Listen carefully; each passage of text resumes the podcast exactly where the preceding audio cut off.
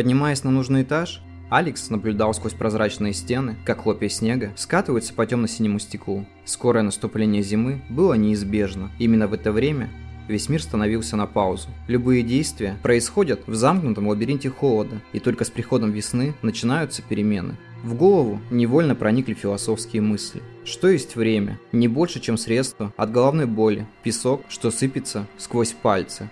И когда ладонь пустеет, рука падает, навеки сливаясь с его крупицами. Время изначально имело власть над всем в этом мире.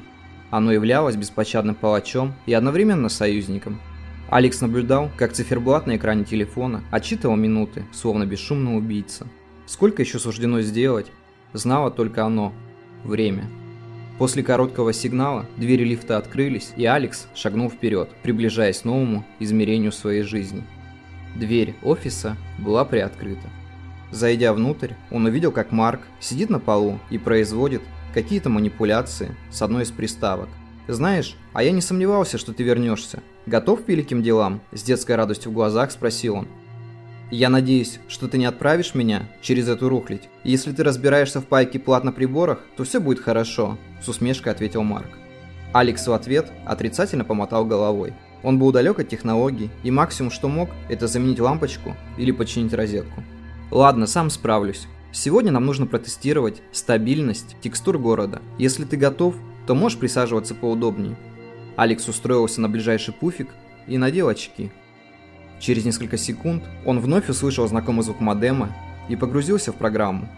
В этот раз он оказался возле берега реки. Вода быстрым течением уносила маленькие льдины, в воздухе чувствовался запах весенней свежести. Подойдя ближе, Алекс наклонился и протянул руку, пытаясь коснуться водной глади. В этот момент он почувствовал, как дрожь пробежала по руке. Вода оказалась настолько ледяная, что вызвала спазм где-то в районе локтя.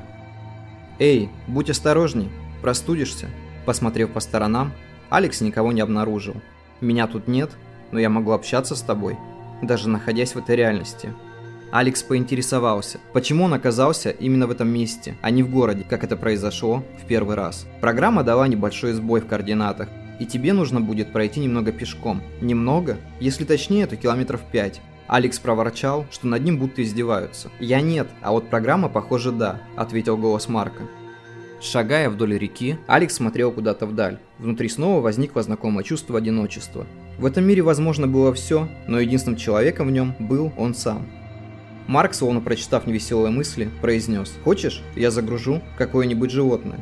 Например, собаку. А это возможно? Я немного тестировал этот момент, надеюсь, в этот раз получится. Через несколько секунд начало происходить что-то необычное. Вначале перед Алексом возник клубок из пикселей, который с каждой секундой все больше походил на черного английского мастифа. Глядя на человека, своими грустными глазами он поднял лапу, Алекс улыбнулся и протянул собаке руку. В эту секунду тот повалил его на землю и начал облизывать лицо своим шершавым языком. «И как мы его назовем?» – спросил Марк. «Хаос». Да, это имя ему точно подойдет.